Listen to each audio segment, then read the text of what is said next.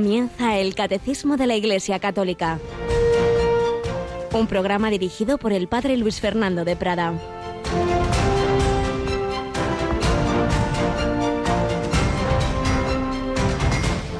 Jesús dijo a sus apóstoles, ¿sabéis que los que son reconocidos como jefes de los pueblos los tiranizan y que los grandes los oprimen? No será así entre vosotros. El que quiera ser grande entre vosotros, que sea vuestro servidor, y el que quiera ser primero, sea esclavo de todos, porque el Hijo del Hombre no ha venido a ser servido, sino a servir y dar su vida en rescate por muchos. Alabados sean Jesús, María y José. Muy buenos días. Jesús, María y José. José, humilde, siervo del Señor, del que no tenemos ni una sola palabra recogida en el Evangelio, María, que se llama a sí misma esclava del Señor, y el Hijo de Dios hecho hombre, que no ha venido a ser servido, sino a servir y a dar su vida en rescate por muchos. Y nosotros, que no somos nadie, nos creemos aquí los, los reyes del mambo, como decimos. Aquí, si no soy jefe de la nación, lo soy en mi casa, lo soy en mi trabajo, lo soy entre mis amigos, aquí yo, yo, yo, yo. Y Jesús, en cambio, no ha venido a ser servido, tenía derecho a ello, sino a servir y a dar la vida. Esta última frase, este versículo, Marcos 10:45, como decía un profesor mío, la hora clave, las once menos cuarto, 10:45, la hora clave de Jesús, nos enseña todo un estilo de vida que es el de Dios, el que es infinito, el que es todopoderoso, pone su omnipotencia al servicio del amor. Pues a ver si lo aprendemos, que no se trata de aquí estoy yo y todo el mundo en torno de mí, sino al revés. No son los demás para mí, sino yo para los demás. Pues eso es lo que le pedimos en este día al Señor, por mediación de San José, de la Virgen María y de San Felipe Neri, hombre que no buscaba ir adelante en la llamada carrera eclesiástica, sino todo lo contrario. Prefiero el paraíso, como se titula una bella película italiana. Buenos días, Yolanda. ¿Has visto tú esa película? Sí, buenos días, me encanta. ¿Verdad? y los niños cantando también. sí, sí, está muy bien, muy bien. Pues también un servidor de Dios de los demás, de los más pobres de los pobres, de los niños abandonados en la Roma de su tiempo y siempre con alegría, con mucha alegría y con mucha comprensión. Bueno, pues también tenían alegría en el martirio tres jóvenes mujeres cuya beatificación va a tener lugar este sábado, ¿verdad? Sí, será a las 11 de la mañana, las 10 en Canarias, y desde la Catedral de Astorga, donde tendrá lugar esta beatificación de las enfermeras mártires de Somiedo. En esa diócesis de Astorga, en esa bella catedral, esta será esta celebración que Radio María retransmite 11 de la mañana, 10 en Canarias, un día en que haremos dos retransmisiones especiales. Esta beatificación martirial por la mañana. Y como os decíamos el otro día, en este último sábado del mes de mayo y cuando se ha celebrado un año en conmemoración de la Laudato Si, pues vamos a tener un rosario muy especial, algo bastante original que yo creo que no habíamos hecho nunca en Radio María y no sé si alguien lo ha hecho, que es unir el Santo Rosario con esas intenciones de la Laudato Si, de valorar la creación, haciéndolo eso, cada misterio, desde un santuario especialmente unido a una zona natural, a un parque natural, eh, en fin, sitios preciosos, ¿verdad? Van a ser, bueno, será a las 5 de la tarde, las 4 en Canarias, y se realizará, se rezará desde santuarios como el de la Mare de Deu de Lluc, que está en el Parque Natural de la Sierra de Tramuntana, en Mallorca, o el santuario Nuestra Señora de Valvanera, que está en la Sierra de Cameros de en La Rioja, o el santuario nubense de Nuestra Señora del Rocío, en el Parque Nacional de Doñana. Así que va a ser un rosario muy bonito precisamente en esta semana del rocío. Pues nada, pedimos a la Santísima Virgen María, esposa del Espíritu Santo, que nos ilumine, que nos ayude a vivir bien lo que queda de este mes de mayo. Y por cierto, lo que queda también muy poquito de la campaña de mayo. Últimos días, ya programas especiales solo nos queda uno esta tarde a las 8, 7 en Canarias y, poquito más mañana. Luego el viernes haremos un programa especial con niños a las 6 de la tarde en la hora feliz pues también para rezar con los niños por todos los que en este mes de mayo habéis querido y todavía estáis en ello ayudar a Radio María y terminaremos el lunes con el último día del mes de mayo la visitación. Así que todos aquellos que lo han ido dejando para el final, ya sabéis el objetivo, que no quede ningún oyente habitual de Radio María sin haberse incorporado, sin ser parte activa, sin poner un granito de arena esa oración, ese sacrificio y el que pueda ese donativo y hacer apostolado, decírselo a los demás, que no termine el mes de mayo sin tu granito de arena, sin coger el relevo en esta carrera de amor para llegar con María el lunes 31 de mayo. ya llegó a ver a su prima Isabel, le dio una gran alegría, pues que se la demos también nosotros a la Virgen, haciendo que esta su radio, pues podamos colaborar en que siga adelante. Como el Espíritu Santo fue guiando también a San Agustín, Hemos comenzado a recoger algunas pinceladas de su conversión de la mano del padre Tomás Álvarez. Lo seguimos haciendo hoy también.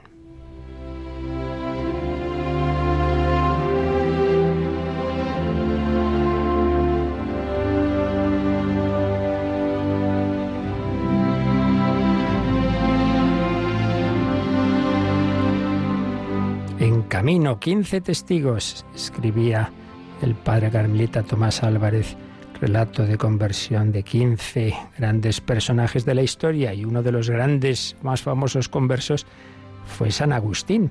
Recogemos algunas pinceladas de esta obra, un poco a mi manera también, pero partiendo de este texto del padre Tomás Álvarez que, recordemos, ayer hablaba de tres etapas en esa vida de San Agustín, esa primera etapa en que andaba el pobre bastante o muy, muy perdido, moral e intelectualmente extraviado. Segunda etapa, la culminación de su proceso de conversión en el huerto de Milán. Y tercero, cuando ya desanda el camino y va a volver a su tierra, pero no hostia tiberina, donde esperaban eh, ese barco para volver, muere su madre Mónica, decisiva en su conversión. Nos fijamos en esa primera etapa que el padre Tomás Álvarez califica como de extraviado y peregrino. Agustín es todavía joven cuando se instala en Milán. Es profesor y retórico famoso. Disfruta de holgura económica. Está rodeado de un grupo numeroso de familiares y amigos. En primer lugar, su madre Mónica, que la pobre fue tras él, para que no se quedara solo eh, haciendo barbaridades. Yo me voy con mi hijo desde África a Italia. Una amante anónima. No hay nada nuevo bajo el sol. Estuvo conviviendo con una mujer que no sabemos su nombre, pues unos 15 años. Y con, ella tuvo un hijo, Adeodato, que en este momento en que está situada esta, este relato era un adolescente ya de 13 años, un hermano de Agustín, Navigio, un amigo entrañable del que habla muchas veces en sus confesiones, Alipio, y otros y otros muchos amigos. Sí, ciertamente, porque Agustín valora mucho la amistad. Luego esto lo va a llevar a su estilo de vida religioso cuando se convierta corazón, uno, un solo corazón, la amistad en el Señor, pero en este momento esa amistad, bueno, pues con distintos vínculos de todo este grupo de amigos. Agustín disfruta de cierta dosis de felicidad externa. Se la procura también su amor a la filosofía, pero no, no. Como tantas veces decimos, uno puede irle bien las cosas. Dice, no, no, si yo estoy bien, si yo soy feliz, si yo no necesito de Dios. Siempre falta algo. Antes o después se descubre. Hay un descontento de sí mismo, está acuciado por el ansia de verdad, por la inquietud religiosa. Algo le falta, algo le falta. Y hay un acontecimiento en su vida que recoge aquí el padre Tomás Álvarez que lo mostró de una manera muy curiosa. Llega un momento en que recibe una invitación que era todo un honor, que a un retórico le encomendaran el discurso oficial en la onomástica del emperador. Era uh, llegar al, a la cumbre de una carrera así de, de, un retórico, el discurso de alabanzas al emperador. Sí, lo malo es que el emperador en ese momento era un muchacho de 14 años, Valentiniano II, mantenido en el trono gracias a la astucia de su madre, emperatriz, y del general del ejército Flavio Bauto. Con lo cual, Agustín sabe que tiene que hacer un elogio ampuloso de un figurín de cartón y oropel. en presencia de la corte, deberá decir una sarta de frases bonitas que serán aplaudidas por los palaciegos y el coro de amigos y discípulos que acompañan al orador, pero que en el fondo son adulación y mentira, que no se cree nadie, ni quienes las aplauden ni el que las pronuncia. Pero él no puede decir que no, no puede perder esa ocasión de subir un gran escalón en el cerro del prestigio social.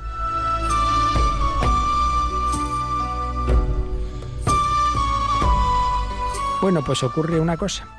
Cuando va de camino hacia el Palacio Imperial, en una de las callejuelas de Milán, Agustín y su comitiva se cruzan con un pobre mendigo que está borracho y que bajo los efectos del vino chancea feliz a los transeúntes. Agustín se para a contemplarlo, entre compasivo y envidioso. ¿Envidioso? Sí. ¿Quién es más feliz en ese momento? el pobre Beodo o el retórico sometido a la farsa de vendedor de palabras. Allí mismo se lo plantea a sus amigos, todos ellos vestidos de gala. Ved cuánto más feliz que nosotros es este mendigo. Nosotros, a fuerza de fatigas de estudio, de aguijonazos de la ambición, de tormentos del pensamiento, aspiramos a la alegría que éste, con unos pocos céntimos pedidos al prójimo, y con unos pocos vasos de vino, pues ella entera, cual nosotros jamás la tendremos.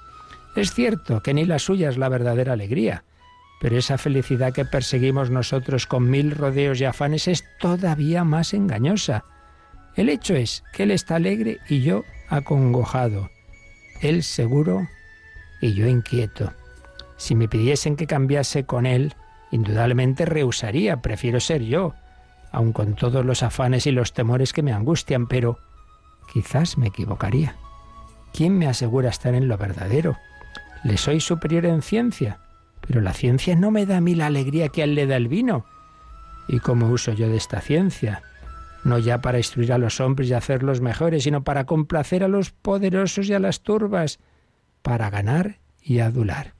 Y en este mismo momento no voy quizá a hacer el papel de adulador público? Me diréis que hay que tener en cuenta la causa de esta alegría. Este la encuentra en el vino, yo en el amor a la gloria, que se reputa más noble. Mas si la alegría del mendigo no es verdadera alegría, tampoco la gloria que yo busco es verdadera. Este digerirá su borrachera y al levantarse tendrá la cabeza despejada. Yo en cambio voy al lecho ebrio de ambición y ebrio de ambición me levanto poseído siempre, día tras día, de una embriaguez estúpida que no me da ni siquiera la compensación de un poco de buen humor.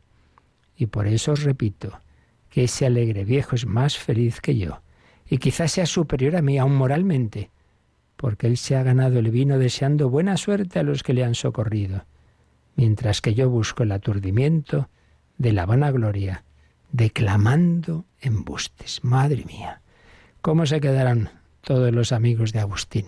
Pero es que sabían que tenía razón. Otra cosa no tendría, pero sinceridad un montón. Pues no estaría mal que la tuviéramos todos nosotros. ¿Cuántas veces? Sí, sí, no, si yo estoy bien, si yo estoy bien, si yo no necesito de nada, de nadie tal. En el fondo sabes que no es verdad, pero a veces tiene que ocurrir un acontecimiento que hace ver la fragilidad de las bases de tu felicidad. Ya cuando Agustín se encontró con Dios se dio cuenta de no solo de esa fragilidad tan grande de lo que le faltaba, sino sobre todo de que sí existía un fundamento mucho más hondo que iba a darle esa fortaleza para afrontar tantas dificultades y sufrimientos que tuvo en su vida sin perder la paz. Y ahora ya sí, ahora ya sí, con esa felicidad que empieza en esta vida, en medio de las dificultades, y que culmina en la eternidad, como él, recordábamos ayer, escribió, nos hiciste, Señor, para ti y nuestro corazón estará inquieto hasta que descanse en ti. Ese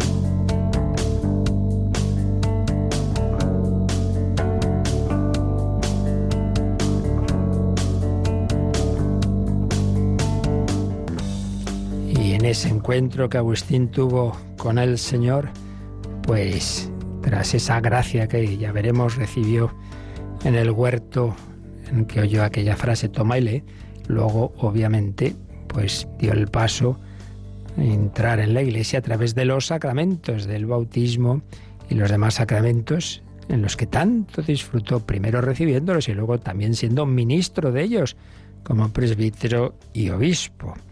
Bueno, pues estamos viendo esa liturgia sacramental, hemos visto esos fundamentos teológicos de los sacramentos y estamos ya en la parte de su celebración, así en general.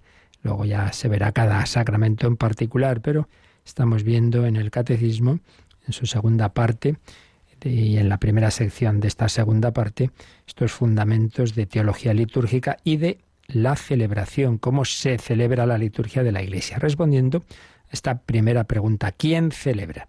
Y vimos tres números, 1137, 1138 y 1139, que nos recuerdan algo muy importante, que no vemos, pero que lo creemos. Y es que esa liturgia que nosotros vemos en realidad está participando de algo, de algo que no vemos, y es la liturgia celestial, que realmente quien celebra es Cristo, cabeza del cuerpo místico, Cristo con los miembros de ese cuerpo que los primeros y principales están arriba, por hablar de alguna forma. Están en el cielo, con María, con San José, todos los mártires, todos los santos, todos los ángeles. Lo que no vemos, pero que nos relata o nos cuenta de una manera simbólica el Apocalipsis, leíamos ayer bastantes textos del Apocalipsis, donde se habla de esa liturgia celestial y también habíamos visto eh, otro día textos de, la carta a los hebreos, etcétera. Bien, pues después de recordarnos esto, de que siempre aquí hay algo escondido y misterioso y muy grande en cualquier celebración, aunque sea pequeñita humanamente hablando, sean pocas personas, no tengamos grandes medios musicales, etcétera, no te preocupes, que los ángeles cantan muy bien. Después de recordarnos esto, ahora ya sí, vamos a fijarnos un poquito en cómo eh, se hace o se debe hacer la celebración y qué, implica y quién, quién celebra y de qué forma, pues en general en esa liturgia sacramental. Por eso vamos a un apartado que se titula Los celebrantes de la liturgia sacramental. ¿Quién celebra? ¿Todos? ¿El sacerdote? Eh, ¿Todos igual? ¿De cada uno de una forma? Pues bueno, todo esto nos va a ir respondiendo este apartado del catecismo que comienza, que comienza en el número 1140. A ver, Yolanda, ¿quién celebra? ¿Qué responde el 1140? Es toda la comunidad, el cuerpo de Cristo unido a su cabeza quien celebra. Las acciones litúrgicas no son acciones privadas, sino celebraciones de la Iglesia, que es sacramento de unidad, esto es, pueblo santo, congregado y ordenado bajo la dirección de los obispos, por tanto, pertenecen a todo el cuerpo de la Iglesia, influyen en él y lo manifiestan, pero afectan a cada miembro de este cuerpo de manera diferente, según la diversidad de órdenes, funciones y participación actual. Por eso también siempre que los ritos, según la naturaleza propia de cada uno, admitan una celebración común con asistencia y participación activa de los fieles, hay que inculcar que ésta debe ser preferida, en cuanto sea posible, a una celebración individual y casi privada.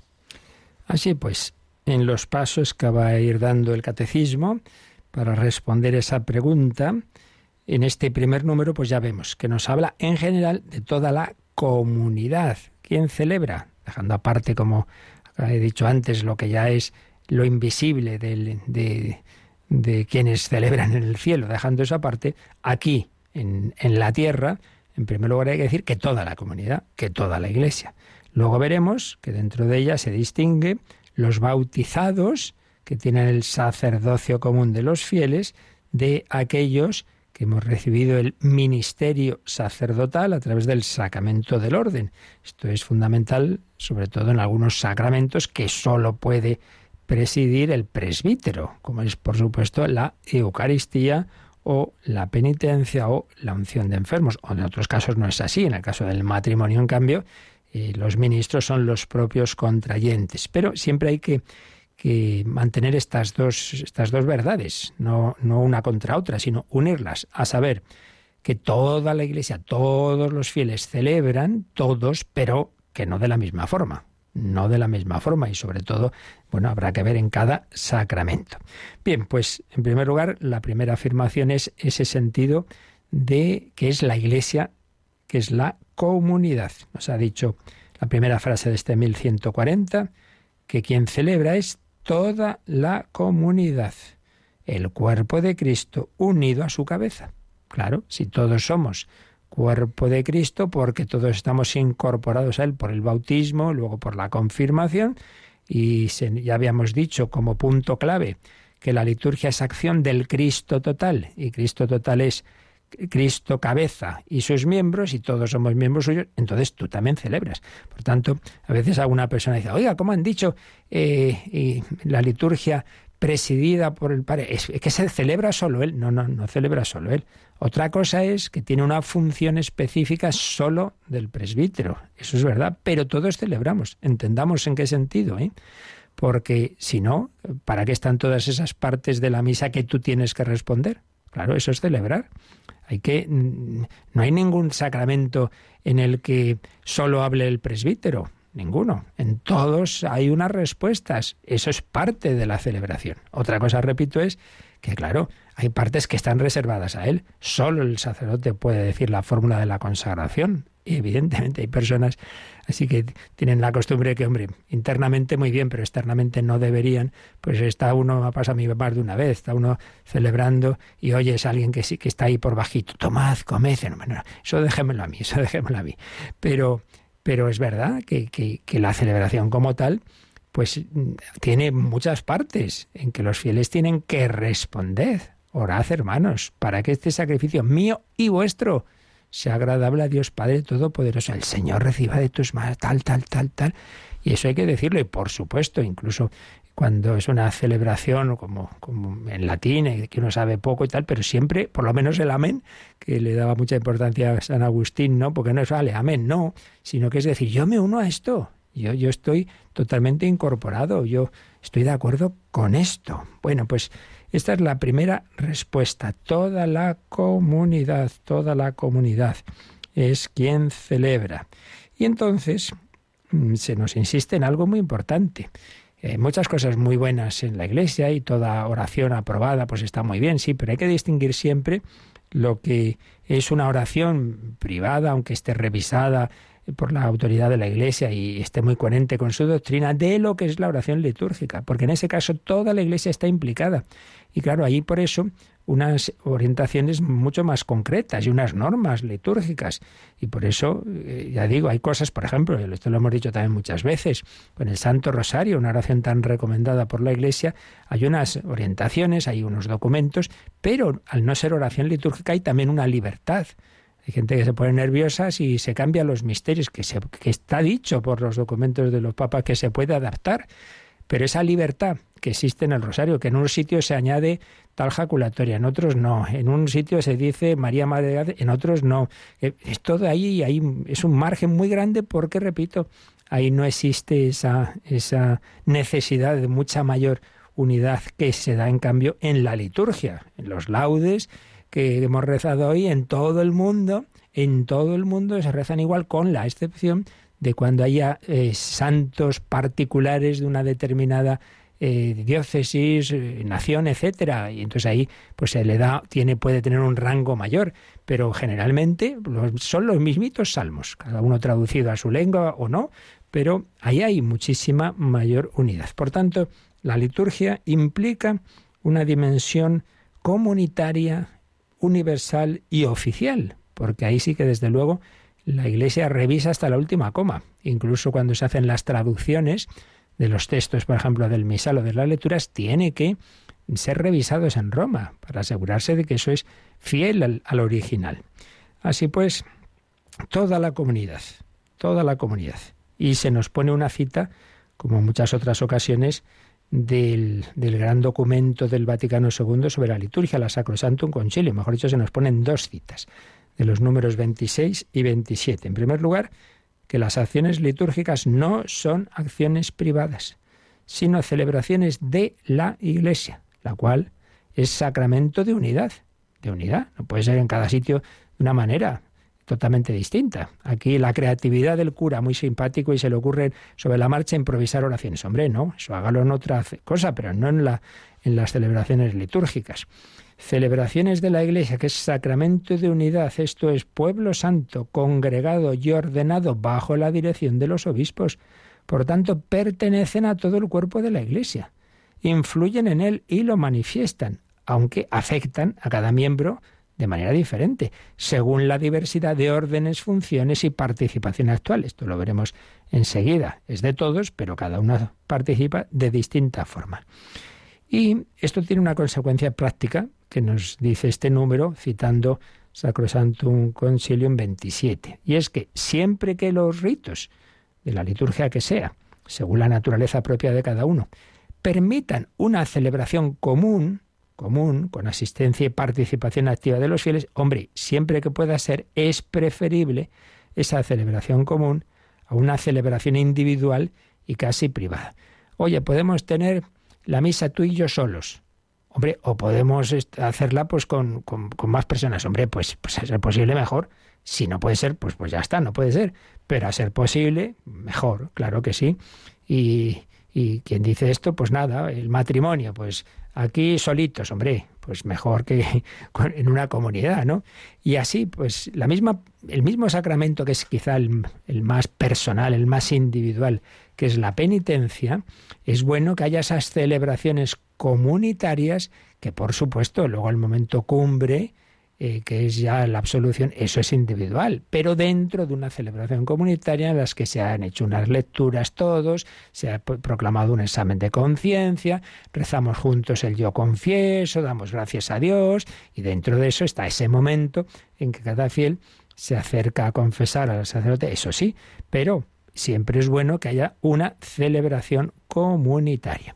Esto, los españoles, como somos tan individualistas, a veces nos cuesta y, y uno pues le gusta más solito, incluso está en la iglesia y procura ponerse bien lejos, no solo en tiempos de pandemia, sino en todos, de los de al lado, para yo aquí a mi aire. Y, claro, se nos olvida que una cosa, repito, es la oración personal, individual, y otra cosa es la oración litúrgica, que de suyo es comunitaria. Y de hecho, claro, una cosa que pasa, si respondemos hay que intentar responder con una cierta unidad. Cada uno va a un ritmo, que esto pasa a veces, siempre hay quien va por delante o por detrás y rompe la esta, ¿verdad? No digamos en, los cantos, ¿no? O si tiene, hay gestos, ¿no? Pues que son comunes, pues por ejemplo, aunque es opcional, el gesto de la paz, te has puesto bien lejitos para no dar la paz a nadie, todo esto son eh, signos de que nos falta muchas veces esa dimensión comunitaria. Bueno, este número, como siempre, Yolanda nos sugiere que echemos un ojito a otros, eh, algunas cosas que ya vimos, otras que ya veremos. Entonces, si al principio se nos está hablando de que es toda la comunidad, que es toda la iglesia la que celebra, entonces nos recuerda y dice, hombre, pues vamos a dar un repasito a, lo que significa precisamente la palabra iglesia. Y por eso nos dice que repasemos un número que vimos cuando comentamos la tercera parte del credo, el 752, que nos decía el 752. En el lenguaje cristiano, la palabra iglesia designa no solo la asamblea litúrgica, sino también la comunidad local o toda la comunidad universal de los creyentes. Estas tres significaciones son inseparables, de hecho. La iglesia es el pueblo que Dios reúne en el mundo entero. La Iglesia de Dios existe en las comunidades locales y se realiza como asamblea litúrgica, sobre todo eucarística. La Iglesia vive de la palabra y del cuerpo de Cristo, y de esta manera viene a ser ella misma cuerpo de Cristo. Pero la verdad es que viene muy bien este repasito de este número, porque nos ha dicho una cosa muy importante. Pone muchas citas bíblicas, que claro, no vamos a volver a leer, eso ya lo hicimos en su momento, pero muy interesante cómo, si uno se fija en las citas del Nuevo Testamento en que aparece la palabra iglesia, podemos encontrar estos tres significados, que a veces se refiere a la asamblea litúrgica, se reunió la iglesia, estaban rezando, celebrando y tal, un primer significado. Otro, la iglesia de Corinto, es decir, la iglesia local, hoy diríamos la diócesis de, de Madrid, de lo que sea, ¿no? Y otro, la iglesia universal. Entonces, tres significados inseparables, porque quizá lo principal es lo último, ¿no? Claramente, ese sentido universal, sí, pero esa iglesia universal existe no en abstracto, sino en comunidades locales. Y esas comunidades locales se realizan de una manera muy especial como iglesia cuando se reúnen en asamblea litúrgica, sobre todo en la Eucaristía.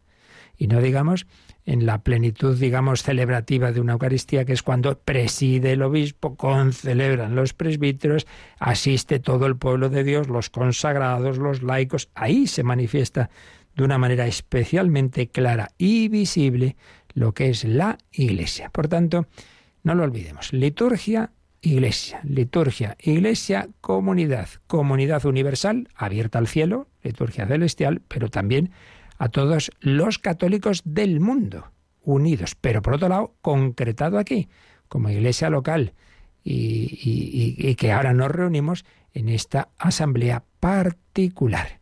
Bueno, vamos a recordar, estamos hablando de San Agustín, cómo le influyó, qué importante, qué decisivo fue para su conversión su madre Santa Mónica. Pues de nuevo vemos cómo en la iglesia todos somos necesarios, todos una madre humilde, escondida ahí, que parecía que no hacía nada, bueno, rezar y llorar por su hijo, decisiva. Vamos a encomendarnos a Santa Mónica y a San Agustín con esta canción de José Manuel Durán.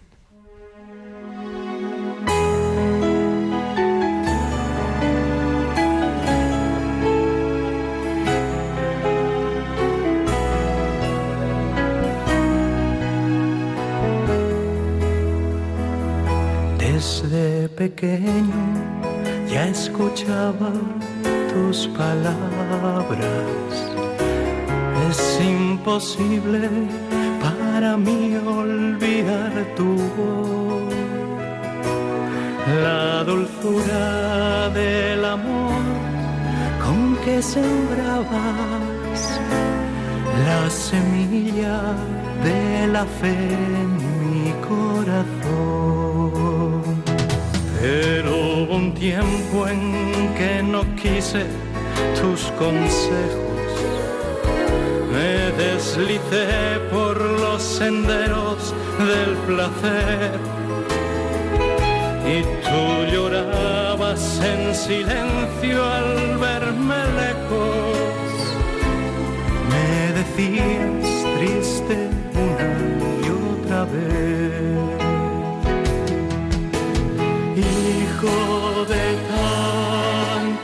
Lágrimas, no es posible que te pierdas junto a Dios. Hijo de tantas lágrimas, vuelve pronto, pues te espera tu Señor.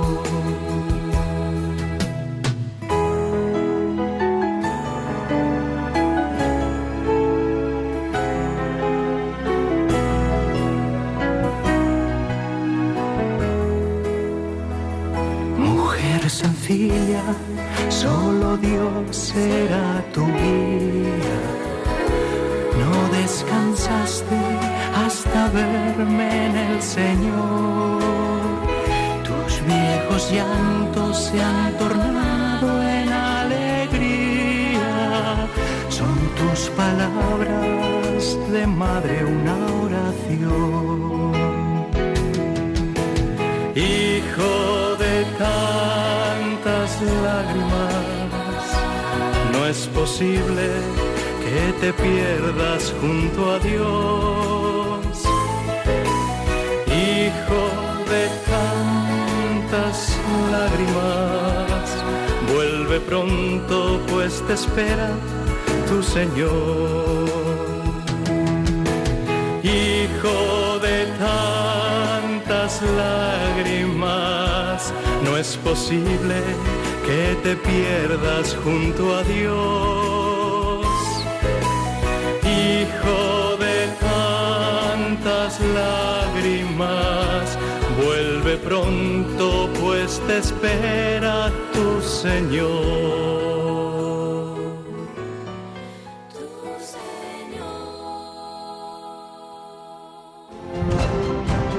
Conoce la doctrina católica. Escucha el catecismo de 8 a 9 de la mañana, de 7 a 8 en Canarias. Y los sábados a la misma hora, profundizamos en los temas tratados en el programa En torno al Catecismo. No se perderá hijo de tantas lágrimas, le dijo San Ambrosio de Milán a Santa Mónica. Tres santos unidos en ese momento cumbre del que, madre mía, cuántas consecuencias iba a tener la conversión de San Agustín, uno de los principales padres de la Iglesia. Bueno, pues hemos recordado este 752 que nos ha dado ese triple significado de la palabra Iglesia, pero también nos sugiere el 1140 que veamos ya, aunque ya lo explicaremos en su momento, cuando lleguemos al principal de los sacramentos, que es la Eucaristía, que es donde más se ve todo esto que estamos diciendo, de que es toda la asamblea, pero de una manera orgánica, estructurada, con el presbítero o obispo que preside. Entonces nos sugiere que miremos un par de números de lo que ya entonces explicaremos para entender mejor esto que aquí se nos ha dicho. En primer lugar, Yolanda, vemos el 1348 que nos habla de cómo se desarrolla la celebración eucarística. El primer punto dice esto. Todos se reúnen. Los cristianos acuden a un mismo lugar para la asamblea eucarística. A su cabeza está Cristo mismo, que es el actor principal de la Eucaristía. Él es sumo sacerdote de la nueva alianza. Él mismo es quien preside invisiblemente toda celebración eucarística. Como representante suyo, el obispo o el presbítero, actuando in persona Christi Capitis, preside la asamblea, toma la palabra después de las lecturas, recibe las ofrendas y dice la plegaria eucarística. Todos tienen parte activa en la celebración, cada uno a su manera. Los lectores, los que presentan las ofrendas, los que dan la comunión y el pueblo entero, cuyo amén manifiesta su participación. Pues es un ejemplo clarísimo no hay mejor explicación que un ejemplo como este de lo que estamos diciendo de la liturgia. Hemos dicho, recordemos, las claves que hemos dado. En primer lugar, que el celebrante principal es el que no vemos, que es Jesucristo. Jesucristo en cuanto cabeza del cuerpo místico. En segundo lugar, se nos ha dicho que es toda la iglesia, todo el pueblo quien celebra, pero también se nos ha dicho que hay una presidencia y hay una jerarquía. Pues bien, esto aparece bien claro en la Santa Misa. Por un lado, estamos todos. Dice, los cristianos acuden a un mismo lugar para la asamblea eucarística. A la cabeza, ¿quién? Cristo mismo, que es el actor principal de la Eucaristía, el que no vemos. Él es el sumo sacerdote de la nueva alianza. Él es quien preside invisiblemente, pero se hace visible en un representante suyo. ¿Quién? El obispo o el presbítero, que por eso, dicho sea de paso, pues no va vestido como cualquier otra cosa, sino que tiene unas vestiduras litúrgicas, un alba, una casulla, etcétera. ¿Por qué? Porque ahí no es don Pepito, ahí es Cristo. Y esas vestiduras indican eso precisamente, que aquí no estoy a título propio, sino en tanto en cuanto me revisto de Cristo. Eso que dice San Pablo, ¿no? Revestidos de Cristo. Bueno, pues también el signo externo de ese revestimiento, de, eh, de que aquí no estoy como, como individuo particular, sino en cuanto representante del Señor. Entonces, como representante suyo, el obispo o el presbítero que actúa, y aquí viene una expresión preciosa, in persona Christi capitis. ¿Qué quiere decir? Que cuando el sacerdote o el obispo mm, mm, celebra un sacramento, pues actúa en la persona de Cristo. Eh, la persona de Cristo en cuanto cabeza, in persona Christi capitis. Si no, yo a cuento de qué podría decir, eh, tomad y comed, esto es mi cuerpo es que es el cuerpo de Cristo. Entonces, realmente la persona que está diciendo eso es Jesucristo, a través de mí, de mí, pero es el Señor. Yo actúo en persona Christi. Eso es el misterio del sacerdocio. Yo no aquí vengo el sacerdocio cristiano no es el sacerdocio pagano de unos señores que están ahí echando incienso, no, no, es hacer presente a Jesucristo. In persona Christi capitis. Como representante suyo, el obispo o el presbítero preside la asamblea toma la palabra después de la lectura. Es decir, que la humilía solo puede hacerla el, el, que la preside. Una cosa es un eco que se puede hacer, pero propiamente lo que es la explicación de, de las lecturas solo puede hacerla el presbítero. Recibe las ofrendas y, por supuesto, solo él dice la plegaria eucarística. Yo recuerdo en lejanos tiempos juveniles a veces estas celebraciones, esos años así un poquito de experiencias que se hacían, pues en fin, jugando con cosas que no es para hacer experiencias o experimentos precisamente, venga, venga, subiros todos aquí, a todo alrededor del sacerdote, y todos diciendo juntos la plegarística. Pues no, No, la plegaria eucarística solo la dice el sacerdote y hay unas partes en que respondemos todos, claro. Por Cristo con él y en él solo lo dice el sacerdote. ¿Y qué decimos nosotros? El amén. Todo el pueblo, quiero decir. Entonces, por eso la última frase de este número 1348 es todos, lo subraya, todos tienen parte activa en la celebración, pero cada uno a su manera. Por ejemplo, los lectores, hombre, claro, habiendo personas que pueden leer que no lea al sacerdote, habiendo quien puede leer, pues, pues eso, es, eso es una participación. ¿Veis? Aquí lo tenemos un ejemplo muy claro, que todos de alguna manera celebran. Se puede entender bien eso.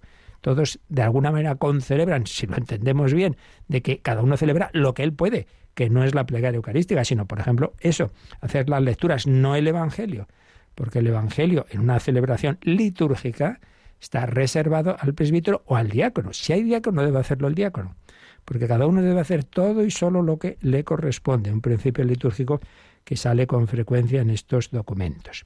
Los lectores, los que presentan las ofrendas, bueno, esa procesión de ofrendas, los que dan la comunión, en caso de necesidad puede dar la comunión no solo el sacerdote o el diácono, sino acólitos, bien sea instituidos o bien en un momento dado que el sacerdote le da la bendición porque necesita la ayuda de algún fiel. Y el pueblo entero, que al menos tiene esas respuestas y en primer lugar ese amén que manifiesta su participación. Yo creo que el ejemplo de la celebración eucarística es el, y tal como lo, expone este número, pues es el más claro de esto que decimos, de cómo la liturgia, por un lado, es tarea que celebramos de alguna manera todos, pero por otro lado, cada uno de una manera distinta, sabiendo que hay aspectos que solo puede aquel que ha recibido el ministerio sacerdotal. Y también nos sugiere el 1140 que leamos lo que en este en esta explicación de la Eucaristía nos, nos dirá el 1372, que básicamente es una cita precisamente de San Agustín. Nos lo lees, por favor, Yolanda. San Agustín ha resumido admirablemente esta doctrina que nos impulsa a una participación cada vez más completa en el sacrificio de nuestro Redentor que celebramos en la Eucaristía. Y viene esta cita de, tomada de su obra de la ciudad de Dios. A ver. Esta ciudad plenamente rescatada, es decir, la asamblea y la sociedad de los santos, es ofrecida a Dios como un sacrificio universal por el sumo sacerdote, que bajo la forma de esclavo llegó a ofrecerse por nosotros en su pasión, para hacer de nosotros el cuerpo de una tan gran cabeza. Tal es el sacrificio de los cristianos. Siendo muchos, no formamos más que un solo cuerpo en Cristo. Y este sacrificio, la Iglesia no cesa de reproducirlo en el sacramento del altar bien conocido de los fieles, donde se muestra que en lo que a ella ofrece, se ofrece a sí misma. Pues muy importante, como toda la asamblea, dice aquí San Agustín, la asamblea y la sociedad de los santos es ofrecida a Dios como un sacrificio universal por el sumo sacerdote, que como esclavo se ofreció por nosotros en la pasión. No he venido a ser servidor, sino a servir y dar la vida en rescate por muchos, para hacer de nosotros el cuerpo de una tan gran cabeza. ¡Qué maravilla! Siendo muchos, no formamos más que un solo cuerpo en Cristo. Ese cuerpo que, que, que ofrece, que ofrece, unido a su cabeza, ese sacrificio de Cristo. Este sacrificio, la Iglesia no cesa de reproducirlo en el sacramento del altar. Y además ahí se muestra que ella se ofrece a sí misma, porque somos mm, cuerpo de Cristo y el que se ofrece es el cuerpo de Cristo, por tanto también nos ofrecemos nosotros. Por eso el ofertorio y la Santa Misa es el momento principal para que ofrezcamos nuestra vida. Señor, junto a tu sacrificio, que aquí se hace presente el sacrificio que hiciste de tu vida, de tu sangre, también ofrezco mi cansancio, mis sufrimientos, mis alegrías, mi trabajo, mis enfermedades, todo, todo debe ir ahí. Esa procesión de ofrendas y ese echar una gotita de agua en el vino, pues es un símbolo de que ahí estoy yo también, que ahí ofrezco lo mío. Por eso no asistamos nunca como los el público que está en el patio de butacas viendo una película o una obra de teatro. No, señor. Tú eres parte, no eres un mero espectador. Y no solo porque respondas palabras y cantos, ¿eh?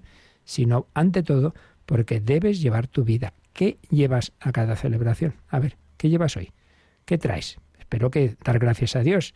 Seguro que peticiones, eso no nos falta, pero también ¿Qué ofreces? ¿Qué ofreces? ¿Ofreces lo que has hecho esta semana? ¿Ofreces tu cansancio? ¿Ofreces tu apostolado? ¿Ofreces tus buenas obras? Pues hombre, a ver qué llevamos. No ir con las manos vacías. Bien, pues esto es lo, lo que nos dice este primer número de este apartado de sobre los celebrantes de la liturgia sacramental. Como solemos hacer, vamos a ampliar con los que saben, con los que saben, ¿verdad? Que uno no es experto en teología litúrgica, pero sí eh, Monseñor Julián López Martín, ya obispo emérito y gran liturgista, y varias veces hemos recurrido a este submanual sobre la liturgia de la Iglesia y lo que nos dé tiempo hoy y el próximo día recogemos algunas de las ideas que, que, nos habla, nos dice sobre este tema, ¿no? De la asamblea celebrante, recordándonos que la asamblea litúrgica es en sí misma un signo que expresa y hace presente a la Iglesia de Cristo. Y no solo a la Iglesia, sino que manifiesta la presencia del Señor. Recordemos aquello de donde están dos o tres reunidos en mi nombre, allí estoy yo en medio de ellos. Nos recuerda que la liturgia es ejercicio del sacerdocio de Cristo, que se hace visible en la Iglesia.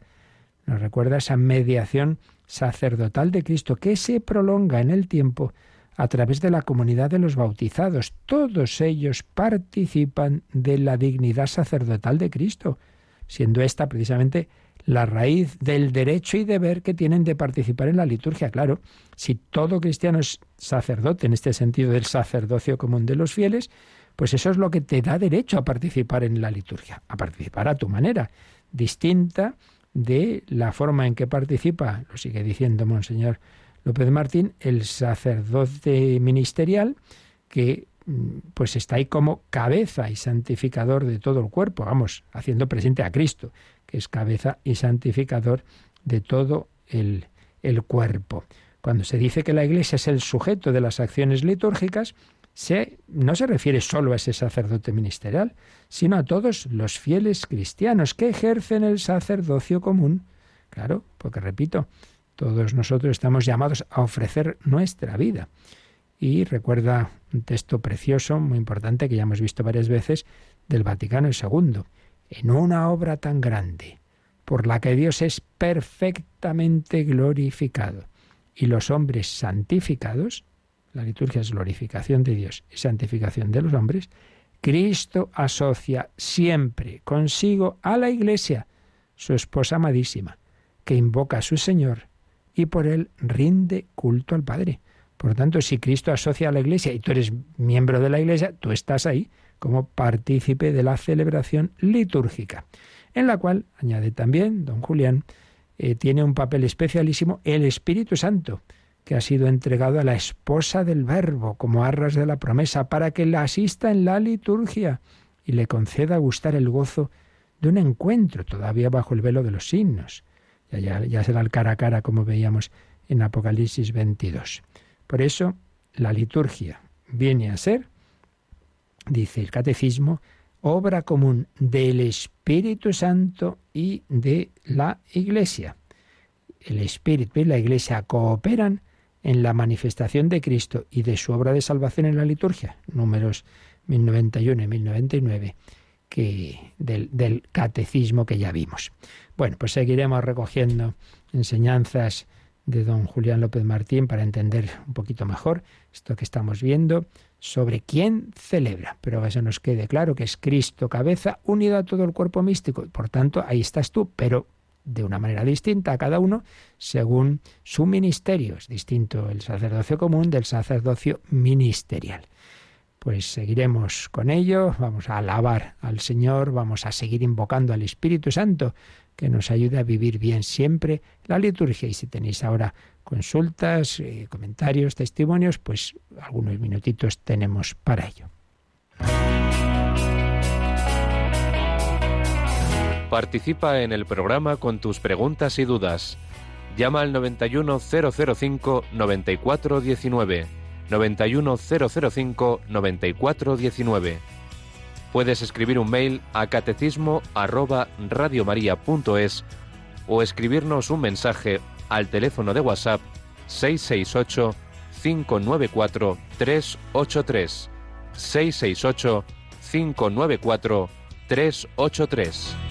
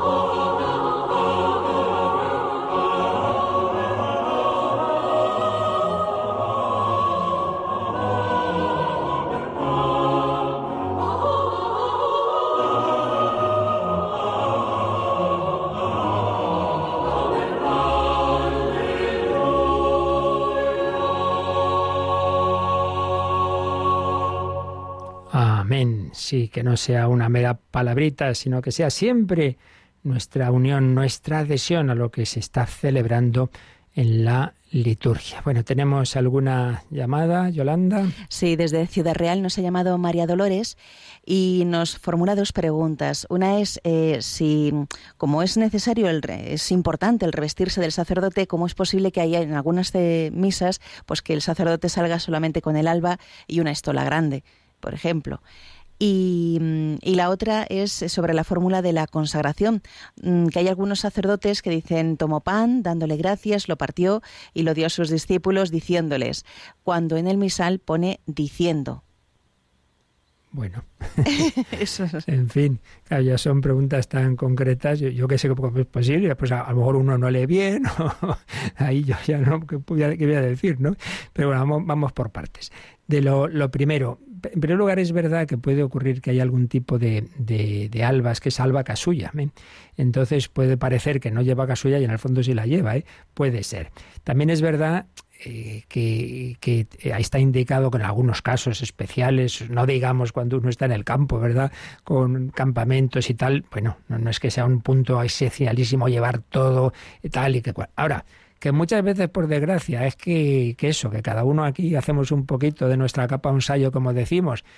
Entonces, que hay circunstancias especiales. A mí me ha pasado alguna vez, pues claro, que de repente estás una, una urgencia. Me pasó una vez, yo creo que no sé si lo he contado aquí, pues una persona que estaba muriendo, me piden celebrar la misa y cuando llego digo, adiós, que me he olvidado esto, que me he olvidado lo otro. Bueno, pues pues me pareció que era, era, más importante, claro está, celebrar la misa, aunque no llevara lo que, todo lo que tenía que llevar de las vestiduras, y en efecto, al poco de celebrar fallecía esa persona. Es decir, que a veces se dan circunstancias de ese tipo, no siendo algo que de ninguna manera, por supuesto, afecta a la validez. No digamos cuando esos casos de, obispos o sacerdotes que están en, en, cárceles o en campos de concentración de regímenes persecutorios. Obviamente no se pueden revestir y lo importante, o sea, que tampoco digamos que es lo esencial. Ahora, que por desgracia muchas veces es lo que hemos dicho antes, que aquí cada uno hace lo que le da la gana. Pues mal, yo quiere que le diga, pero es que eso ya yo no puedo ahí responder el por qué, yo, cada uno sabrá.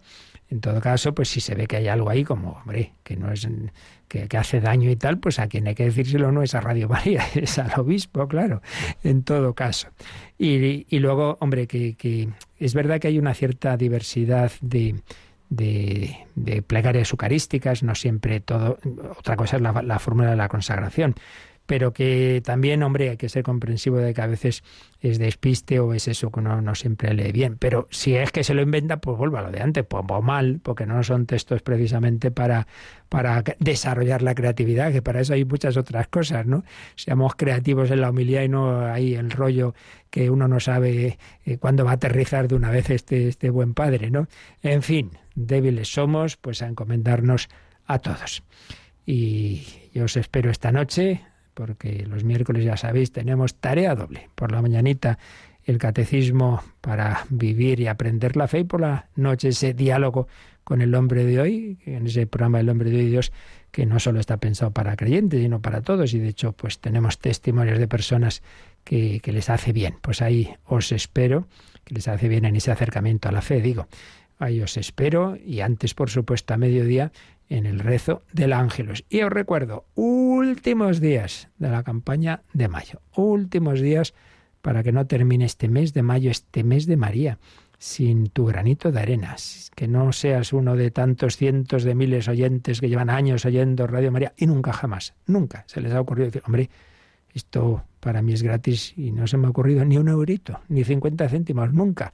Pues es la ocasión, ya sabéis, el teléfono en el que siempre desde las 9 de la mañana hasta las 10 de la noche habrá alguien que, que os atienda, el 91 8 22 80 10, 91 8 22 80 10 y los más amantes de hacerlo a través de internet, en nuestra página web radiomaria.es, pestaña donativos y ahí pues vienen todas las formas de hacer ese donativo, incluido el sistema este Bizum, eh, tarjeta de crédito, etcétera, etcétera. Lo importante es que todos seamos parte, pues lo que estamos diciendo, si en la liturgia eh, todo el pueblo de Dios está invitado a celebrarla cada uno a su manera, pues también en Radio María cada uno a su manera que ponga lo que pueda. Hay religiosos y religiosas heroicos que me dicen, yo lo que ofrezco es mi enfermedad. Pues no es poco, lo más importante. Pues nada, pedimos al Señor su bendición para vivir así este día para gloria suya. La bendición de Dios Todopoderoso, Padre, Hijo y Espíritu Santo, descienda sobre vosotros. Alabado sea Jesucristo.